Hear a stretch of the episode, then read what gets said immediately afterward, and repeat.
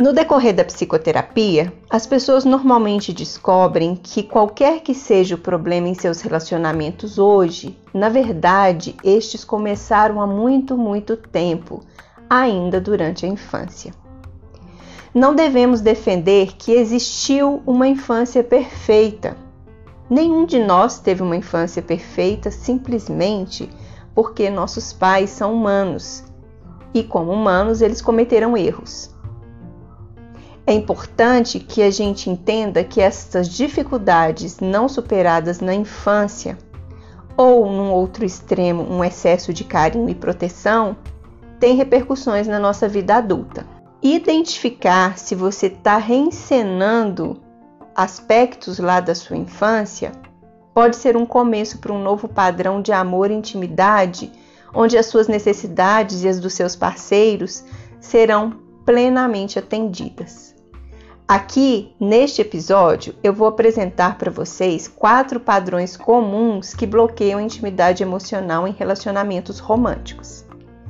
Então vamos lá, preste muita atenção e veja se você se identifica com um ou mais de um. É possível.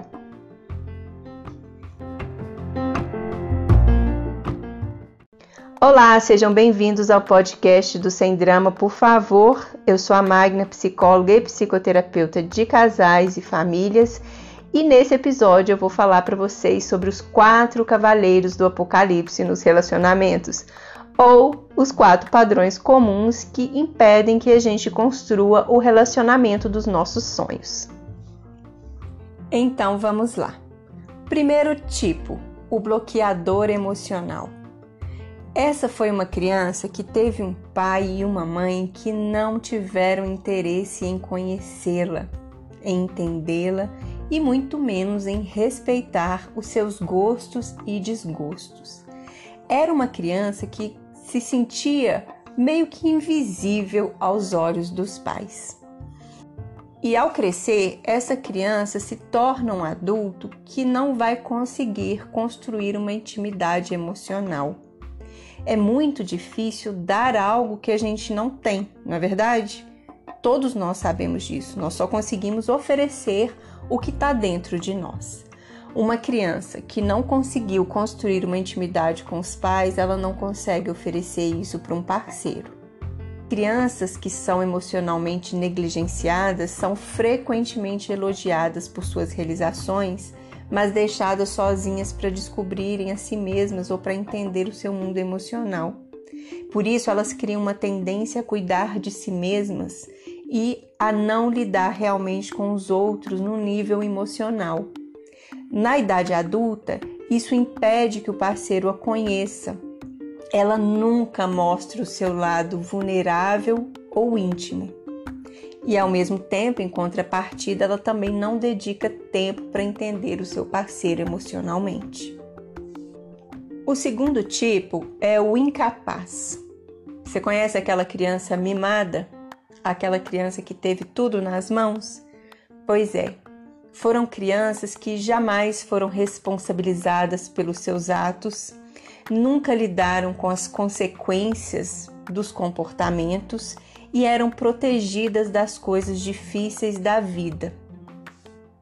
E crescem como adultos que vão sempre sentir a necessidade de um outro, de ajuda para completar qualquer coisa.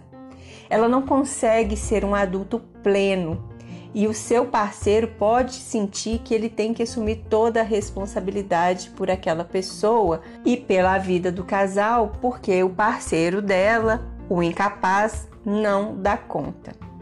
Em vez dele ser responsável, totalmente responsável, terceiriza as necessidades emocionais para as pessoas da sua vida. Quando coisas difíceis acontecem, coloca a mão para o alto e espera que o parceiro conserte tudo.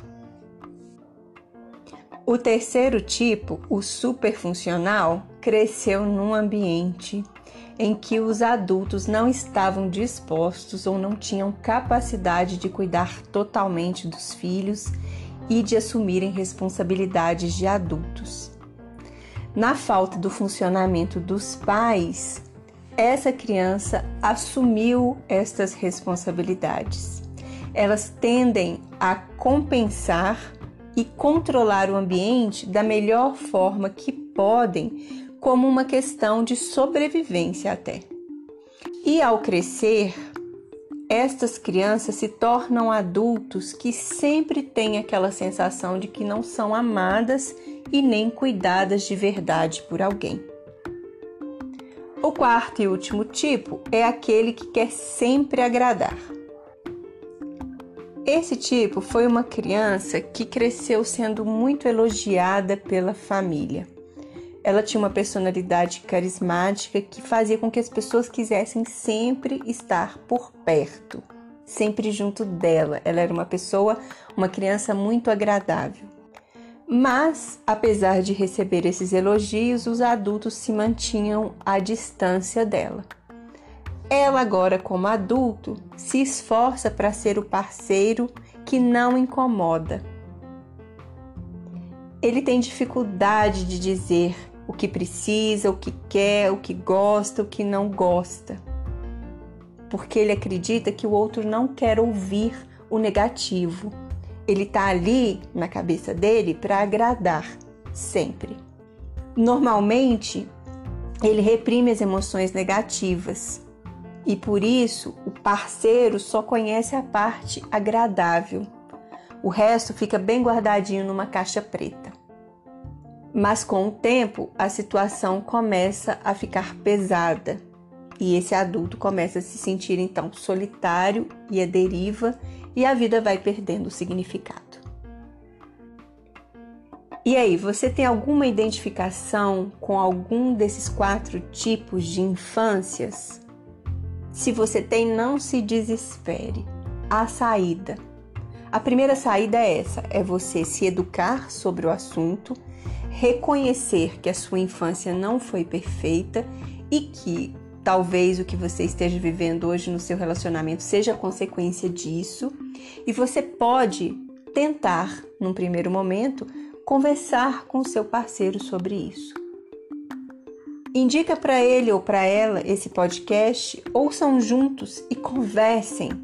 Muitas vezes o outro consegue ver melhor em nós, porque ele não tem uma ligação emocional que nós temos. Nós mentimos para nós mesmos o tempo todo, simplesmente porque tem muitas coisas que são difíceis de acreditar, porque são dolorosas. E isso fica como uma trava nos nossos olhos. Então converse com seu parceiro, pergunte para ele se ele consegue te ver em algum desses tipos. E faça o exercício contrário também. Este é um primeiro passo muito importante para construir o relacionamento que você deseja. Se você tiver alguma dificuldade, escreve para mim, me conta a sua história.